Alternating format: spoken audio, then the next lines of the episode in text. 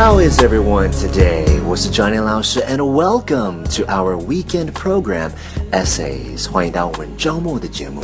I hope you're having a fantastic day. So, let's take a look at today's writing.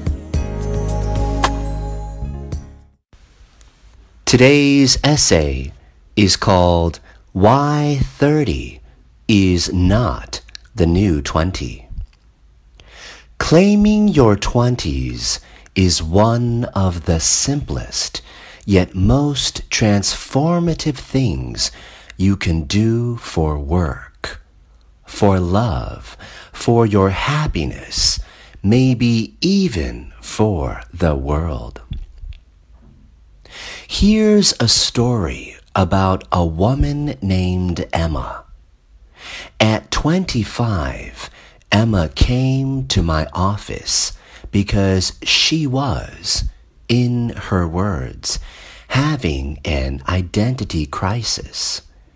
She said she thought she might like to work in art or entertainment, but she hadn't decided yet. So, she'd spent the last few years waiting tables instead. She lived with a boyfriend who displayed his temper more than his ambition. And as hard as her twenties were, her early life had been even harder.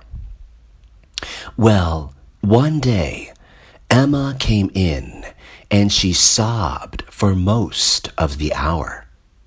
She'd just bought a new address book and she'd spent the morning filling in her many contacts. But then she'd been left staring at that empty blank that comes after the words, In case of emergency, please call. She was nearly hysterical when she looked at me and said, Who's going to be there for me if I get in a car wreck? Who's going to take care of me if I have cancer? Now, in that moment, it took everything I had not to say, I will. But what Emma needed wasn't some therapist who really, really cared. Emma needed a better life, and I knew this was her chance. So, over the next weeks and months, I told Emma three things that every 20 something, male or female, deserves to hear. First, I told Emma to forget about having an identity crisis and get some identity capital. I didn't know the future of Emma's career, and no one knows the future of work. But I do know this. Identity capital begets identity capital.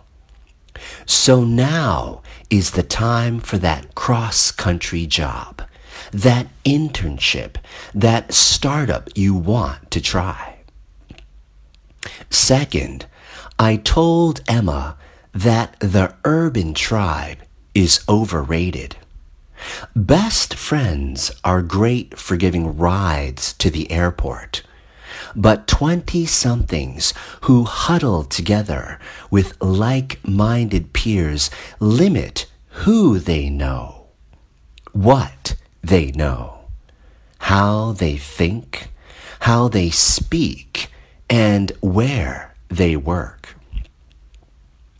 New things come from what are called our weak ties, our friends of friends of friends. So, yes, half of 20 somethings are un or underemployed, but half aren't. And weak ties are how you get yourself into that group. Half of new jobs are never posted. So reaching out to your neighbor's boss is how you get that unposted job. It's not cheating. It's the science of how information spreads. Last but not least, I told Emma the time to start picking your family is now. Now you may be thinking that 30 is actually a better time to settle down than 20 or even 25. Actually, the best time to work on your marriage is before you have one. And that means being as intentional with love as you are with work. Picking your family is about consciously choosing who and what you want rather than just making it work or killing time with whoever happens to be choosing you. It's what I now have the privilege of saying to 20 somethings like Emma every single day. 30 is not the new 20.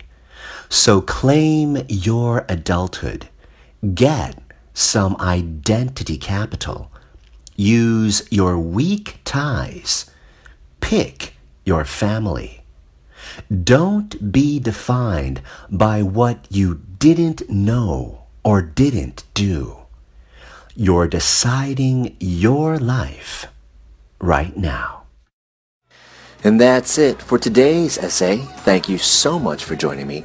Remember，如果你想要多看 Johnny 老师的作品，或者是看更多学习英文的 information，你可以加入我们的公众号 i v y e n g l i s h 编字符 z y。我是 Johnny 老师，and I'll see you next time.